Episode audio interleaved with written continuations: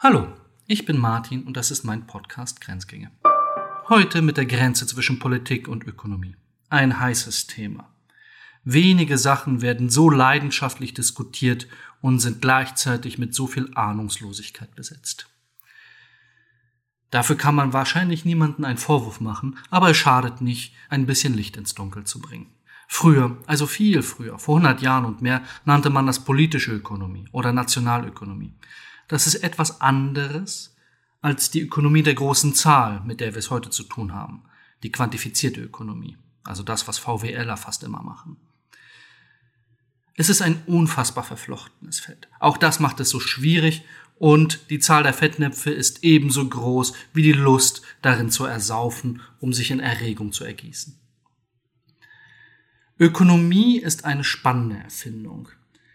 Wenn wir das Wort angucken, das ist immer der Klassiker, kommt das von Eukos von Haus, also wie das Haus bewirtschaftet wird. Wie man dafür sorgt, dass alle, die unter einem Dach leben, zusammenleben, zusammenarbeiten, genug zu essen haben und trotzdem Regeln befolgen, die für alle, naja, für fast alle halbwegs bekömmlich sind. Ökonomie ist auch deswegen so leidenschaftlich, weil wir so wenig davon verstehen. Es ist auch ein kontraintuitives Feld. Es entzieht sich unserer alltäglichen Intuition. Nehmen wir den Begriff Wachstum.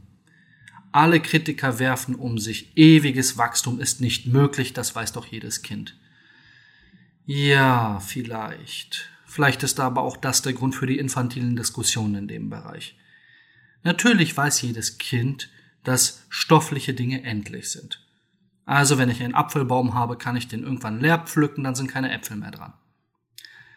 Was aber Ökonomen mit Wachstum meinen, ist Mehrwert. Das ist der Trick, dass aus einem Samenkorn zwei, vier, acht, 128 und viel mehr werden. Das muss man sich vor Augen führen. Die Menschheitsgeschichte ließe sich hervorragend daran erzählen, wie viele Samenkörner mehr wir aus einem einzigen eingepflanzten rausbekommen haben. Ich glaube, die jetzige Zahl ist irgendwo bei 500 oder so. Also nochmal zum Mitmeißeln. Aus einem Samenkorn können wir 500 machen. Das ist die Verbindung mit moderner Technik. Das ist Mehrwert. Und das ist mit Wachstum gemeint. Dass wir genau das Nullsummenspiel verlassen, also dass, wenn ich etwas mehr haben möchte, irgendjemand anderes weniger haben wird. Dieses Wachstum nennen wir Wohlstand. Es ist mehr da, als wir brauchen. Es ist genug für alle da und noch mehr. Politisch bedeutet es, dass wir nicht mehr Kriege führen müssen, um irgendwem anderes wegzunehmen, vor allem dann, wenn wir zu wenig haben, sondern dass es attraktiver ist, miteinander Handel zu treiben, Verträge zu machen. Diplomatie ist wichtiger geworden, auch weil es wirtschaftliche Verflechtungen gibt. Und messen kann man das an Wirtschaftssanktionen, ein politisches Werkzeug an der Stelle des Krieges. Fantastisch, oder? Ist übrigens sehr viel weniger gut erforscht als die anderen außenpolitischen Instrumente. Aber der Reihe nach. Ein anderes Konzept macht es ebenso deutlich. Das ist der Begriff Kompromiss durch Erweiterung. Wenn man zum Beispiel in der NATO neue Verhandlungen führt und man hat bei den vielen Mitgliedstaaten keinen Konsens, dann verspricht man allen einfach, wir machen beides. Deinen Wunsch und deinen übrigens auch. Kompromiss durch Erweiterung. Auch das ist Wachstum. Auch das bedeutet, dass wir einen Überschuss haben. Geht übrigens super, nicht nur bei der NATO, sondern auch im heimischen Kinderzimmer. Möchten sich beide Kinder mal wieder die Köpfe einschlagen, weil das eine Feuerwehrauto Nummer eins ist, stofflich begrenzt und kein zweites auftauchen wird, kann man beiden eine Süßigkeit geben, vorausgesetzt der Süßigkeitenschrank ist voll. Kompromiss durch Erweiterung, das ist super. Wir nennen all das Wohlstand und die Mechanik dahinter ist ein Durchbrechen des Nullsummenspiels. Was wirtschaftlich Gutes ist sicherheitspolitisch bedenklich, weil dort ein Nullsummenspiel nun mal die grundlegende Mechanik ist. Was ist ein Nullsummenspiel? Ein Nullsummenspiel heißt, dass einer gewinnt und ein anderer verliert. Zwingend. Es können nicht beide gewinnen. Wir leben aber in einer Zeit, in der Nullsummenspiele seltener geworden sind. Genau genommen ist außenpolitischer Erfolg dann möglich, wenn alle Beteiligten gewinnen. Denn so und nur so vermindert man das Risiko, dass sich einer rächen möchte, um sich das, was er oder sie verloren hat, sich zurückzuholen. Das war in kurz zusammengefasst zum Beispiel die deutsch-französische Geschichte. Um das Nullsummenspiel zu verlassen, muss man mehr haben, als man braucht. Man muss mehr produzieren, als man braucht. Man braucht eine Überschusswirtschaft. Und das ist das Gegenmodell zu der Bedarfs- oder zu der Mangelwirtschaft, die ungefähr bis zum 18. Jahrhundert der Fall war. Das war auch der Standard im 18. Jahrhundert. Wenn mal etwas Unerwartetes geschah, sei es nun eine Pandemie oder eine Kartoffelfäule oder eine politische Krise oder eine kleine Eiszeit, man kann sich da beliebiges aussuchen und Mehrfachauswahl ist erlaubt, dann mussten Menschen hungern und sterben, weil zu wenig da war. Wer nur auf Bedarf produziert, verkalkuliert sich immer an der Planung. Denn die Welt ist an der Stelle nicht planbar. Und wenn wir unsere Ressourcen mit einem Fünfjahresplan nach vorne genau festlegen, haben wir nichts übrig für Unerwartetes. Dieses Problem lässt sich nur auflösen, wenn wir in den Überschuss reingehen. Dass jeder Mensch mehr als nur ein Hemd hat oder eine Hose. Dass jeder in der Lage ist, sich auszusuchen. Dass wir dabei vielleicht im 20. und im 21. Jahrhundert übertrieben haben, ist sicherlich auch der Fall. Man muss sich aber deutlich machen, wie fein die Grenze ist und wie schwer es ist, das auszutarieren. Es gibt ein wunderbares Wort dafür. Wissensanmaßung. Das ist die Kritik derjenigen, die darüber nachgedacht haben, an den Fünfjahresplänen. Du weißt es nicht. Jemand, der versucht, in der Planung die gesamte Wirklichkeit nicht nur abzubilden, sondern auch noch die Zukunft vorherzusehen, wird immer falsch liegen und tief ins Klo greifen. Und in den ökonomischen Sachverhalten ist der Griff ins Klo leider immer einer von Krieg und Frieden. Denn in der Not und im Mangel werden die Menschen ängstlich und sie fangen an, sich äußerst aggressiv zu verhalten. Auch das können wir in der Pandemie gerade wunderbar beobachten. Diesen Sachverhalt aufzulösen heißt, Menschen gut zu versorgen, also ein Sicherheitsversprechen. Es wird deutlich, es gibt einen tiefen Zusammenhang zwischen Ökonomie und Macht. Oder ein anderes Wort für Macht, Politik. Die ökonomischen Ressourcen müssen irgendwie verwaltet werden. Das ist noch nicht zwingend eine Aufgabe der Verwaltung, sondern im Gegenteil, ein riesengroßer Streit. Wer darf das überhaupt verwalten?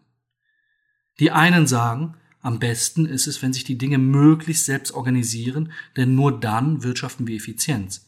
Und effizient bedeutet, dass wir nichts verschwenden, dass wir nicht Ressourcen abbauen, die wir hinterher wegwerfen müssen. Die anderen sagen, wenn wir das allem und sich selbst überlassen, dann bleiben einige auf der Strecke. Den letzten fressen die Hunde. Das stimmt wohl.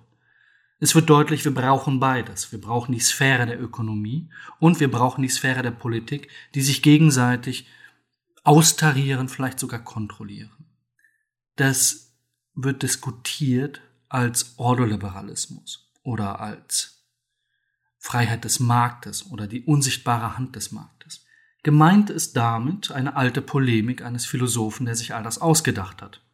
Es ging um Moral und jemand stellte sich die Frage, was ist besser? Setzen wir auf das Mitgefühl der Menschen oder setzen wir auf den Eigenantrieb und die, den Eigennutz? Er entschied sich für den Eigennutz und meinte, dass sich die Dinge dann selbst so regeln, wie sie sich regeln sollten. Das wäre doch so, als ob wir auf die unsichtbare Hand Gottes warten, die alles richtet. Diese unsichtbare Hand ist ein geflügeltes Ökonomengewort geworden. Man soll die Dinge sich selbst überlassen, dann werden sie es schon regeln, auch wenn es zwischendurch wirklich brutal ist. Das scheint nicht so der Brüller zu sein, weil die Leute, die dann am Ende das Nachsehen haben, leiden und hungern, nicht nur ethisch vernachlässigt werden, sondern ganz praktisch eine Forke in die Hand nehmen, heute ein Revolver und woanders hingehen, um sich das zu holen, was sie brauchen. Auch das ist ein Grund für Krisen in ökonomischen Zeiten. Menschen können sich ja bewaffnen und sich dann das holen, was sie brauchen, vielleicht auch noch ein bisschen mehr. In jeder Krise ist sofort der Ruf danach da, wo man sich von wem etwas holen könnte. Auch jetzt in der Pandemie erleben wir genau das. Die ersten Diskussionen waren die über Vermögen, Reiche und was man denen alles wegnehmen könnte. Wie auch immer das moralisch zu rechtfertigen ist, sei dahingestellt. Interessant ist es in diesem Zusammenhang zu sehen, dass es der erste Ruf ist, der kommt. Wo können wir etwas wegnehmen? Nun ist es immer so, wenn wir irgendwem etwas wegnehmen, entsteht Unrecht. auch wenn jemand zu viel hat. Und dieses Unrecht tut eine einzige Sache. Es erzeugt neues Unrecht. Und das immer sofort. Da ist es besser, wir haben eine Gewaltenteilung, ein Gewaltenmonopol. Also ein Gegengewicht zu den freien Kräften einer freien Wirtschaft, nämlich die des Staates. Ob das ein guter Staat ist und ein gerechter Staat ist, das habe ich an anderer Stelle diskutiert. Beziehungsweise nicht ob, sondern was die Bedingungen dafür sind. Aber wir sind inmitten der politischen Ökonomie. Ein Staat muss das kontrollieren. Es ist übrigens eine große, wirklich großartige zivilisatorische Errungenschaft, dass die Ökonomie aus der Politik verbannt wurde, getrennt wurde. Das ist mit der Bank of England, also der englischen Bank, passiert, ungefähr um 1600 und ein paar zerquetschte herum. Die Idee war schlicht. Wenn wir stabile ökonomische Verhältnisse haben wollen, müssen wir sie dem König und seinen Bedürfnissen für Partys und Kriege entziehen. Der König darf sich nicht einfach bedienen, wenn er gerade was braucht. Wir müssen das Eigentum der Menschen schützen. Und das tun wir, indem wir das von der Herrschaft trennen. Diese Trennung von Herrschaft und Geld oder Herrschaft und Ökonomie hat sich bewährt. Umso bedenklicher ist es, dass heute viele aus der Leidenschaft einer richtigen, vielleicht sogar gerechten Sache heraus genau das kritisieren, dass nämlich Banken unabhängig sind. Stellen wir uns mal vor, sie wären es nicht. Dann würde sich jeder Politiker, der gerade klamme Kassen hat, fröhlich und ohne Kontrolle einfach bedienen.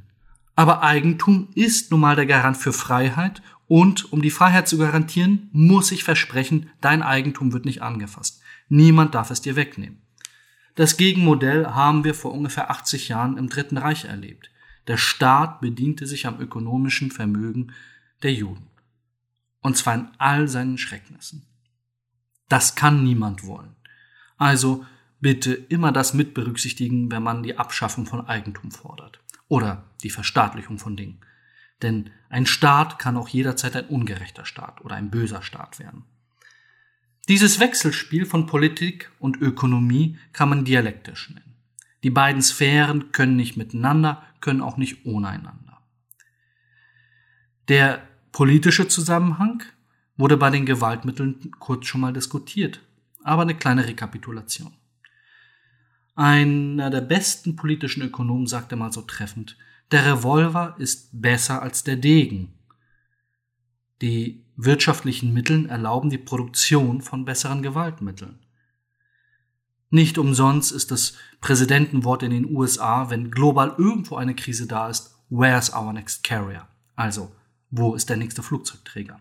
Ein Mittel der Machtprojektion global, was nur deswegen möglich ist, weil die USA heidenmäßig viel Geld haben, um sich eine heidenmäßig teure Flotte zu leisten.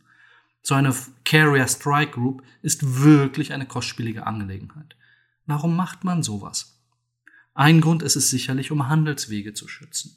Das wird übrigens der ausschlaggebende Grund sein.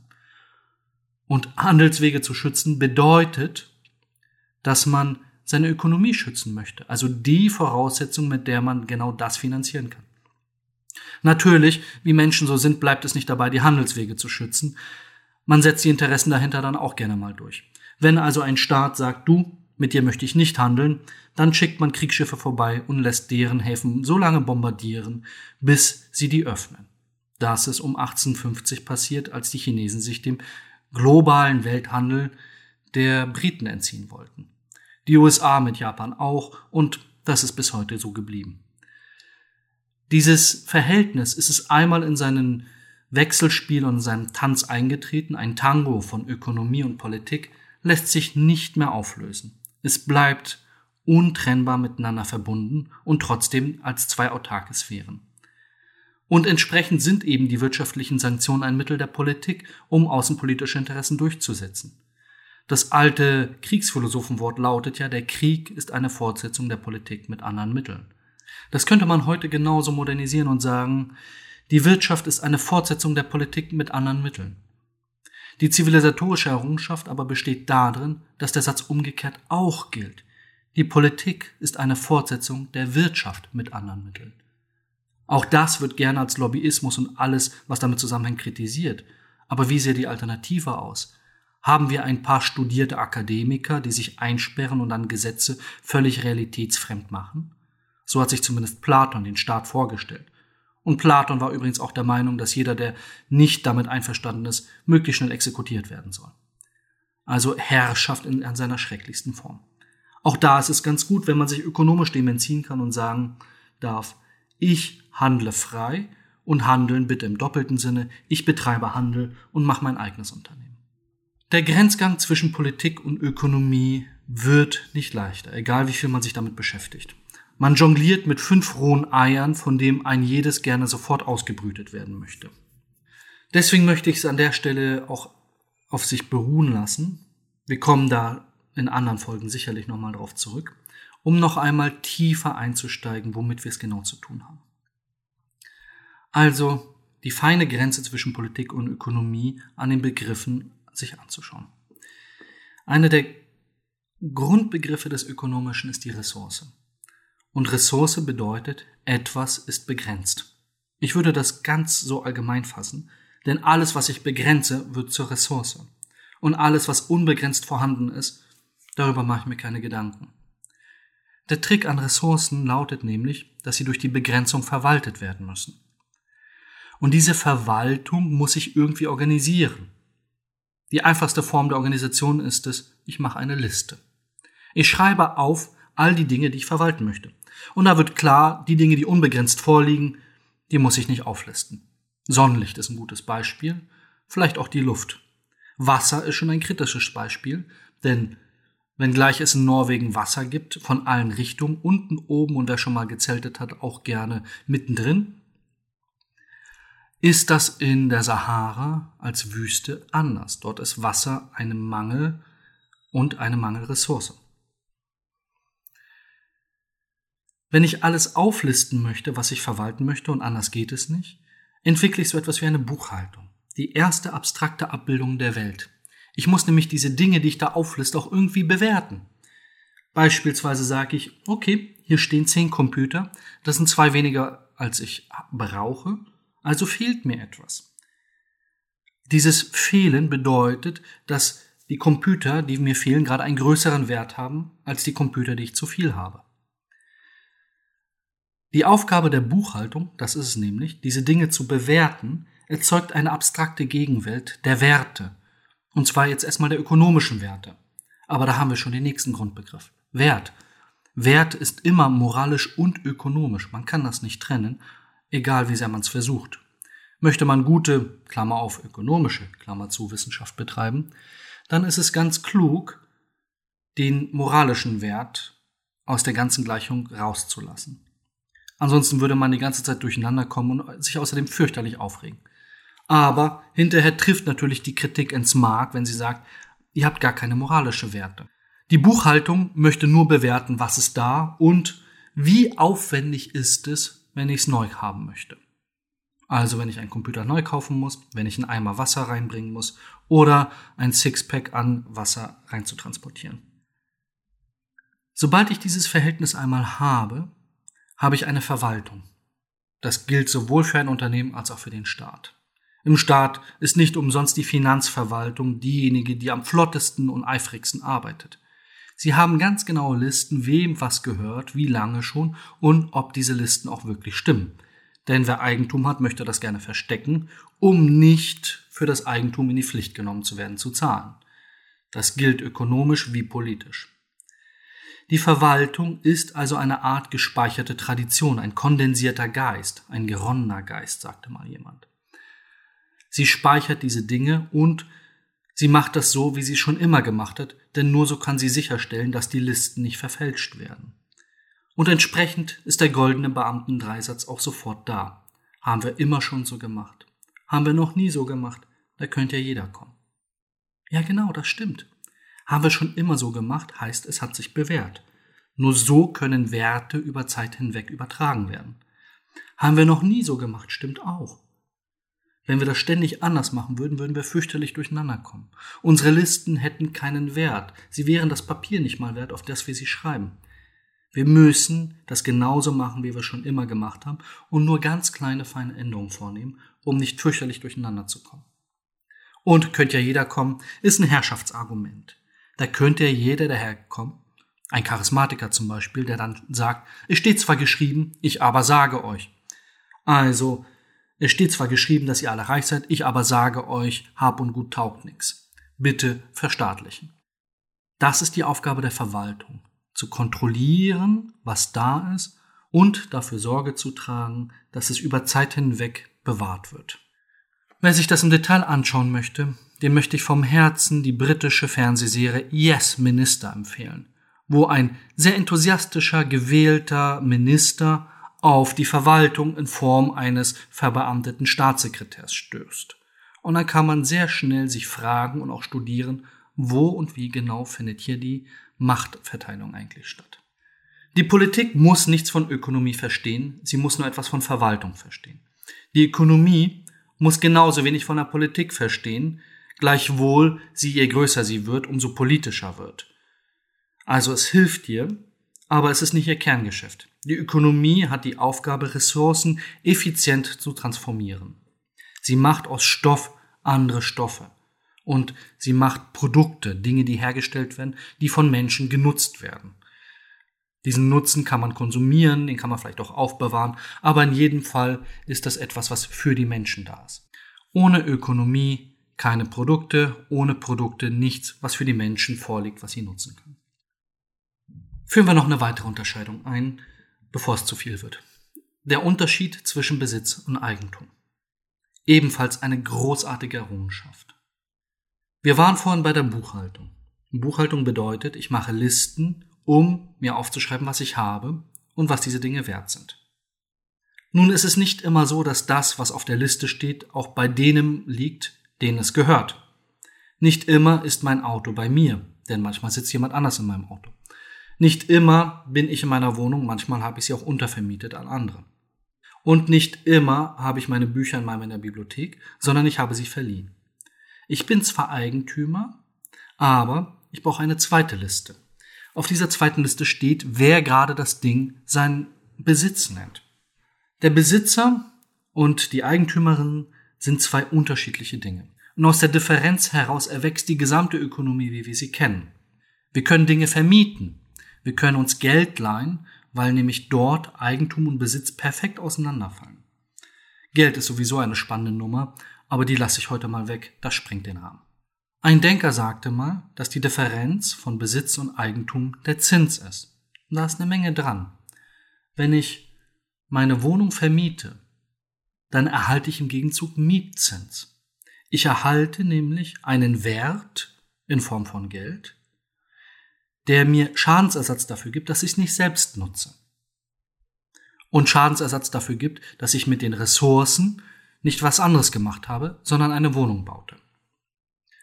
Das ist eine ökonomische Trivialität mit ungeheurer Reichweite und leider mit hohem Empörungspotenzial. Menschen wollen sich über diesen Sachverhalt aufregen, weil es nämlich immer dazu führt, dass diejenigen, die schon etwas haben, mit weniger Schwierigkeiten sehr viel mehr daraus machen können und die Menschen, die nichts haben, weniger haben werden. Auch wenn im Großen dieser ökonomische Zusammenhang wahrscheinlich nicht stimmt, entgegen des landläufigen und städtischen Rufes, so ist er in dem Verhältnis von Besitz und Eigentum eindeutig unbestritten.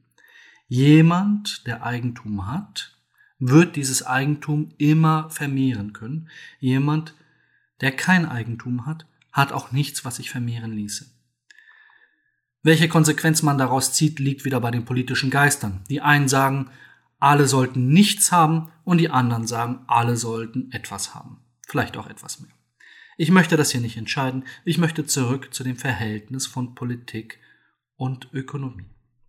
Zivilisatorisch haben wir, zumindest im Rückblick, gemerkt, dass die politischen Systeme, also jene Verhältnisse von Macht und Gewalt, die ökonomisch potent waren, erfolgreicher sind als diejenigen, die das ökonomisch nicht hinbekommen. Das führt zu einem Wettbewerb der besten ökonomischen Verhältnisse. Und dankenswerterweise führt dieser Wettbewerb auch dazu, dass es den Menschen am Ende besser geht, denn überall, wo die Ökonomie floriert, gibt es für die Menschen mehr, ein echter Mehrwert und ein echter Wohlstand. Aber auch politisch gibt es Handel und mit Handel sinkt die Lust auf Krieg. Das ist an und für sich eine gute Sache.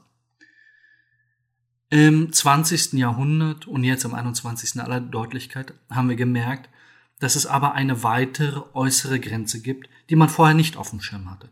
Zwar können wir aus einem Samenkorn hunderte mehr machen, aber wir haben eine Erde, die in ihren Ressourcen begrenzt ist.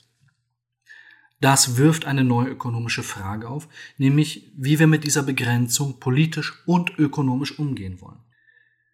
In den gängigen Debatten werden diese beiden Felder gnadenlos gegeneinander ausgespielt. Die Rufe sind entweder nur Ökonomie oder nur Politik, also nur Macht. Man sollte sich deutlich machen, dass beide Rufe einen hohen Preis haben. Der Ruf nach nur Politik ist der Ruf nach Theokratie. Wir wissen es besser und wir machen jetzt Herrschaft, ob die Menschen das gut finden oder nicht, zum Wohle der Allgemeinheit und im Sinne einer gerechten Sache. Die gerechten Rufe sind immer die schlimmsten, weil dann hinterher besonders viel Blut auf den Straßen fließt. Jede Revolution endet blutig. Jede Revolution fängt blutig an, geht blutig weiter und endet blutig. Und jede Theokratie setzt eine Idee über das Wohl der Menschen. Auf der anderen Seite ist der Ruf nach nur und noch mehr Ökonomie auch problematisch, denn er bedeutet, dass die Ressourcen, die da sind, optimal verwendet und verwertet werden. Wir müssen ja nicht an morgen denken. Das kann Ökonomie nicht. Das ist nicht die Aufgabe der Ökonomie, in die Zukunft zu gucken. Die Ökonomie hat das Hier und Jetzt zu verwalten und das bestmöglich, also effizient. Zukunftsfragen stören da nur, denn sie tun der Bilanz und der Bewertung komische Dinge an. Sie versuchen etwas, was noch nicht da ist, in die Listen einzutragen. Das ist fürchterlich. So richtig gute Lösungen für dieses Problem haben wir noch nicht gefunden. Aber wir können ja die Frage einmal nehmen und sie wertschätzen.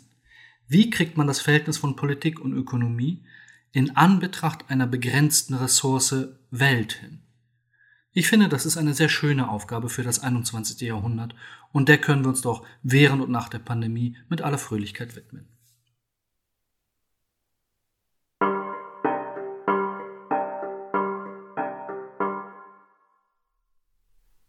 Wie immer findet sich in der Beschreibung dieser Folge ein Link zum Quellenverzeichnis. Grenzgänge ist eine Produktion von BPK Publishing. Ich bin Martin Wolf, der Host dieser Sendung. Editing Rafaela Neff, Redaktion Katharina Hesse, Konzeption und Umsetzung Paul Johannes Rossmann.